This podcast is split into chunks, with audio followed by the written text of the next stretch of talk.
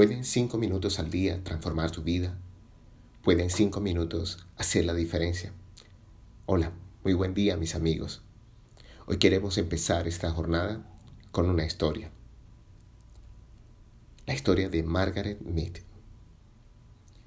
Margaret es una antropóloga y poetisa americana que derrumbó quizás uno de los paradigmas más fuertes de esa sociedad anglosajona, el sexismo. Desde sus estudios demostró que las diferencias de género simplemente respondían a una visión sociocultural, que más allá de la biología, el tema de género era un tema de mentalidad. Pero realmente lo que me conmovió de la historia de esta mujer fue que un día, dando una conferencia acerca de los primeros vestigios de civilización, un alumno levanta la mano y le pregunta, ¿cuándo cree que se presentó el primer signo de una sociedad civilizada? El estudiante esperaba que le hablara de anzuelos, quizás de ollas de barro, o quizás piedras de moler, utensilios, armas. Y lo que no esperó fue que Margaret mirando a los ojos le dijo, la primera evidencia que tenemos de una sociedad civilizada la encontramos en el primer fémur humano sano. Un fémur fracturado que pudo sanar. En el reino animal, romper ese hueso es prácticamente morir, porque no puedes desplazarte para alcanzar tus propios alimentos y tampoco para escapar de tus depredadores que un fémur se haya sanado requiere que algún otro ser se haya detenido a salvarte, a cuidarte y a esperar que te sanaras. Y mientras sanabas, alguien tuvo que hacerse cargo de tu alimentación y de tus cuidados. Ese es el primer signo de civilización. Qué hermosa reflexión para el día de hoy, porque la palabra que hoy nos convoca es vulnerabilidad. El primer signo de civilización se presentó ante un ser humano vulnerable. Un hombre o una mujer rompió su fémur. Y lo que para todas las especies anteriores significaba muerte, para el ser humano se convirtió en solidaridad, el poder atender al otro.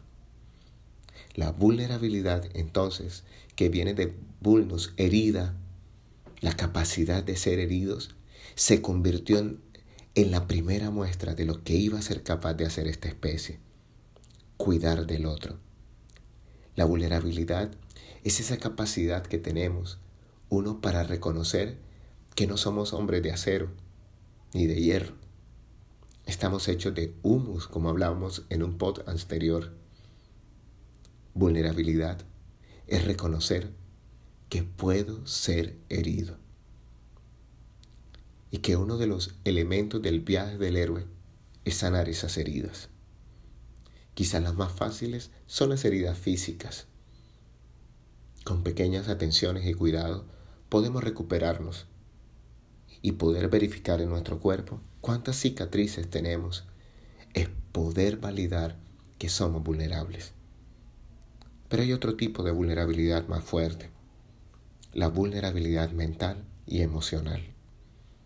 Creo que estamos pasando por un momento maravilloso como especie, en donde nos damos cuenta que el tema no es de tamaño ni de inteligencia, es de vulnerabilidad.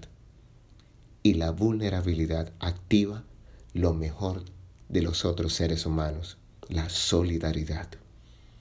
Hoy es un día para responder solidariamente al llamado que nos hacen, para que volvamos a casa y como familia encontremos la roca sólida en donde nos hacemos fuerte.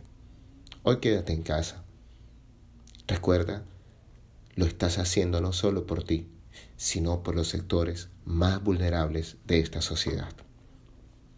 Hoy te habló tu amigo Luis Gabriel Cervantes desde el lugar de Midas, para recordarte que si no tienes cinco minutos al día para ti, Eres un ser vulnerable mental y emocionalmente.